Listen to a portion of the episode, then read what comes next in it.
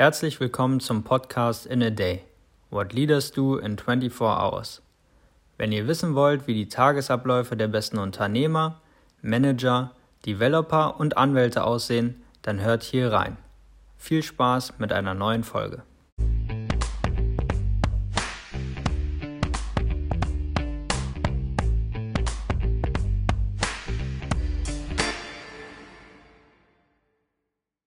Herzlich willkommen zu einer neuen Folge des In a Day Podcast. Schön, dass ihr heute wieder dabei seid und eingeschaltet habt, euch neue spannende Werdegänge anzuhören. Ich freue mich auch, dass Fabian heute hier ist. Fabian, hallo. Hallo Timo, herzlichen Dank für die Einladung. Sehr gerne. Ich freue mich umso mehr, weil du uns heute ein Stück weit erklären wirst, wie du in deine momentane Position gekommen bist was so dein Werdegang ist und ich würde dich einfach bitten, direkt loszulegen und reinzustarten. Genau, mache ich, mache ich sehr gerne. Und vielleicht so mal ein kleiner Aufhänger. Ich bin ehrlich gesagt zur jetzigen Position wie die, wie die Jungfrau zum Kind gekommen. So das Prinzip Zufall, richtiger Zeitpunkt, richtiger Ort. Ähm, aber da hole ich gleich ein bisschen aus. Ich bin Fabian, 31 Jahre alt, leite den Local Operations Bereich bei Lieferando Scuba. Das bedeutet letztendlich, ähm, Lieferando hat 5000 Fahrer angestellt in Deutschland, die teilweise die Restaurantaufträge zu den Kunden bringen. Und das fällt unter meine Zuständigkeit. Dafür habe ich ein größeres Team, insgesamt so 120 Leute in der Einheit. Das Kernstück, also ein Operations Manager, wo wir mit ähm, City Manager in 15 Städten mit Hubs vertreten sind, mit Geschäftsstellen, wo sich Fahrer E-Bikes holen können und in weiteren Städten dann noch äh, mit dem Konzept, dass die Fahrer selber unterwegs sind. Dann gibt es noch ein paar andere Teams, die mit angeschlossen sind. Wir haben noch äh, die äh, Business Analysts, ähm, Forecasts und Business Planner, wo wir letztendlich sehr viel uns ableiten, wie die ähm, Aufträge in letzter Zeit waren und was wir dann zukünftig erwarten. Und dann habe ich historisch noch so ein bisschen das Thema Projektmanagement bei mir mit Projektmanagern, wo wir strategischere Sachen angehen, die nicht ganz zum Tagesgeschäft passen und äh, recht neu das Thema noch Communications, um die Kommunikation ähm, zu den Fahrern zu verbessern, weil wir zum Beispiel auch viele Arbeitsprozesse den Fahrern mitgeben ähm, und das sehr professionell machen möchten und auch da viel Koordination innerhalb unserer Teams haben und entsprechend dann auch eine Person, die das mit begleitet. Genau. Wie bin ich da äh, hingekommen? Ich, ich hatte es jetzt schon anfangs kurz erwähnt. Ich hatte, wenn ich ein bisschen aushole, damals ein duales Studium gemacht bei, bei SAP BWL studiert und, und klassisch einmal wie eine Art Traineeship äh, verschiedene Stationen durchlaufen. Durfte auch nach New York unter anderem äh, mit, mit hartem Kampf, sage ich. Und äh, meine Chefin meinte noch zu mir, äh, mit, mit der New York-Station musst du dich jetzt echt mal drum, drum reißen, äh, denn wenn das äh, nicht passiert, dann, dann kannst du gar nicht mehr ins Ausland. Und ich habe da noch viel drum gekämpft und habe das geschafft, in, ins Controlling in, nach New York zu kommen. War eine wahnsinnig prägende Zeit für mich, auch nochmal so die Auslandserfahrung zu haben woran ich dann auch noch äh, BWL im Ausland studiert hat, in London und Paris an der ESCP und hatte dann ein Praktikum gemacht in der Unternehmensberatung bei BCG. Hat mir gut gefallen. Da habe ich dann auch einen Festeinstieg gemacht, dreieinhalb Jahre lang bei BCG gewesen. Und dann erstmal, ja, durch, durch vieles Arbeiten wollte ich auch mal ein bisschen Freizeit nachholen, ähm, hatte mich auf größere Reisen begeben ähm, für ein halbes Jahr und bin dann zurückgekommen und habe gedacht, okay, jetzt muss ich mal wieder ins Arbeitsleben starten.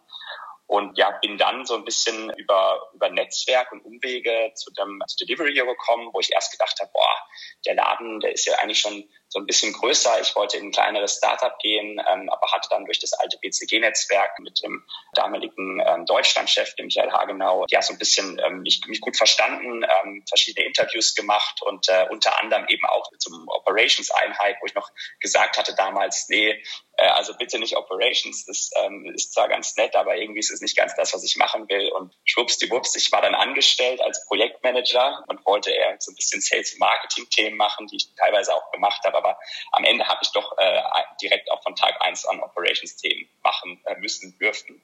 Und äh, ja, war der am Ende doch positiv begeistert, weil was ich so für mich da mitgenommen habe als Learning war auch schon stark. Es, es kommt wirklich mit den ähm, drauf an, mit Mensch, Menschen zusammenzuarbeiten. Ne? Ich habe mich sehr gut äh, mit meinem Chef verstanden und mit dem ganzen Team dort im Operations, wo ich echt gesagt habe, boah, die sind so hands-on und, und wollen wahnsinnig viel umsetzen. Das hat mich extrem motiviert und dann ähm, hatte ich eben als äh, Projektleiter irgendwann gesagt, jetzt bin ich da sehr viel in so einer beratenden Rolle, mache so Sachen außerhalb. Ich würde eigentlich gerne mitentscheiden und hätte total Lust, da was mit zu übernehmen. Da hat sich diese Stelle angeboten. damals im Umfeld Fedora äh, Delivery Hero und durch die Akquisition von Lieferando im April letzten Jahr dann ähm, eben ab dann bei Lieferando. Lass uns mal da kurz nochmal hm, stehen bleiben, nicht, aber da nochmal nachhaken, bevor wir jetzt wirklich mal in deinen Tagesablauf reingehen und vielleicht auch in so Aspekte, wie du dein Team führst, gerade bei der großen Anzahl an Mitarbeitern, die da einfach mit drin sind. Was ich immer spannend finde, ist wirklich zu erfahren, du hast viel eigentlich auch gerade so die, diesen Bogen gespannt, dass du Projektmanager sein wolltest oder nicht sein wolltest, dann eigentlich Sales und Marketing.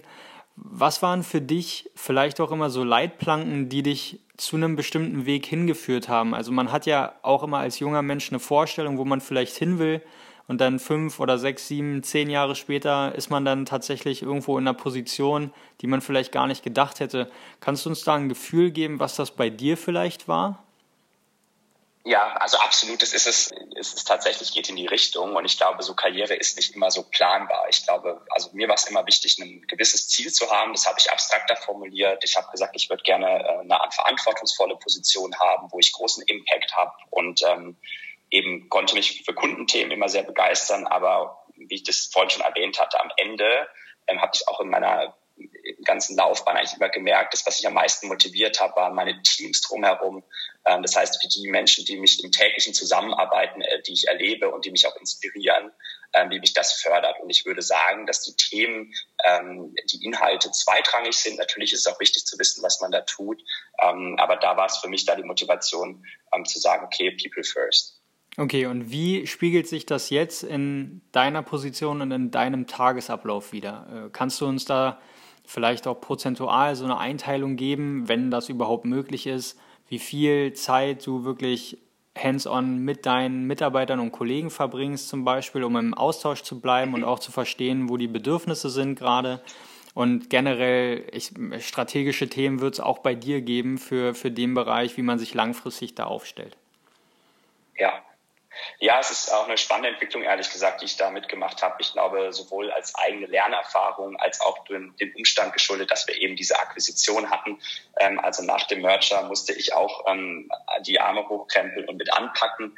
Äh, wir hatten dann auch in den Teams einige Veränderungen, offene Positionen, ähm, so dass ich da ähm, ja sehr viel Zeit damit verbracht habe, auch wirklich im Tagesgeschäft äh, äh, mitzuhelfen, ähm, Sachen mitzulösen und ähm, habe mir dann aber über die äh, Wochen und Monate hinweg ein sehr tolles, starkes Team aufgebaut. Ich habe mir ehrlich gesagt auch recht viel Zeit gelassen fürs Hiring, ähm, für gute Gespräche und, und habe da auch eine, eine hohe Messlatte angesetzt, weil ich auch glaube, dass das macht sich bezahlt, ähm, am Ende ja vielleicht mal ab und zu mal einen Kandidaten mehr abzuwarten sondern, und dann diejenigen einzustellen, für die man richtig brennt. Ähm, ich durfte mich dann dank des stabileren Teams, ähm, kann ich mich jetzt langsam ein bisschen mehr auf strategischere Sachen konzentrieren. Also wenn ich mal ein bisschen so Struktur aufgreife, ähm, ich habe auf jeden Fall ähm, ja für jedes Teammember ein ähm, ein One-on-One, -on -One, eine Stunde pro Woche, wo wir Themen durchgehen. Ähm, einmal direkte Fragen, die es zu klären gibt, aber dann auch Coaching machen, ähm, direktes Feedback sowohl an mich ich, als auch an die ähm, Teammitglieder, äh, wo wir uns dann in dem Rahmen weiterentwickeln. Und ansonsten, um so die ganze Meute auch beisammen zu halten, gibt es dann auch noch ein paar ähm, äh, Strukturelemente. Ich äh, bin ein Freund von kurzer äh, Kommunikation und äh, dafür haben wir ähm, Stand-ups, die machen wir äh, alle zwei Tage. Ähm, ich habe nämlich auch Regionalmanager, die dann in Deutschland unterwegs sind, wo das dann ein bisschen besser ist, wenn man es nicht jeden Tag macht äh, wo wir einfach kurz uns updaten, ähm, wer steht gerade wo, was sind Probleme, die vielleicht auftauchen, weil es bei uns sehr, sehr schnelllebig ist und die Sachen gelöst werden müssen. Und insofern, äh, je mehr ich oder je früher ich Sachen höre, desto besser. Und dann kann ich auch mit einschätzen und helfen, okay, äh, wie gehen wir damit um?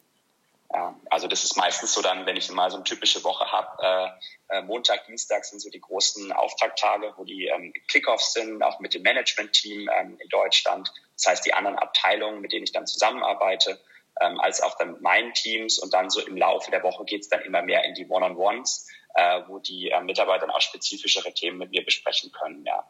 Aber grundsätzlich ist, ähm, ja, sind, sind die Ohren immer offen. Und ich meine, heutzutage ähm, ist es auch echt eine Herausforderung. Ne? Ich, irgendwie Slack läuft den ganzen Tag, ähm, dann gibt's noch die E-Mails, es gibt irgendwie noch mal Google Hangouts und Co.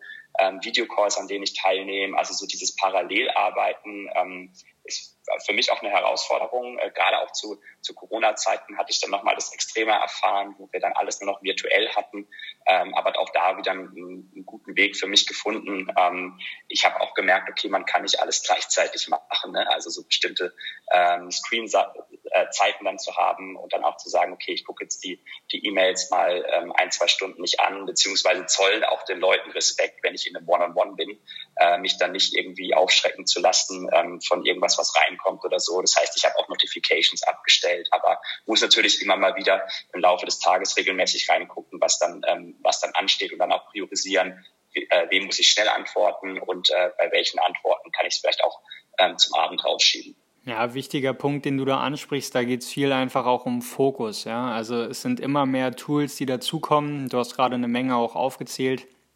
Und die Frage ist immer, für was will ich mir gerade Zeit nehmen, ja? Und wem will ich das Gefühl geben, dass ich wirklich zu 100 Prozent beispielsweise im Meeting bin oder mich 100 Prozent hinter eine Sache klemme, um die heute am Tag noch zu klären.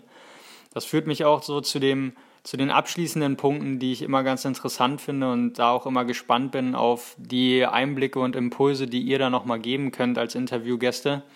Du hast am Anfang, um auch den Kreis da nochmal zu schließen, hast du gesprochen von einer Möglichkeit ins Ausland zu gehen, die, die du vielleicht noch gar nicht wahrgenommen hast.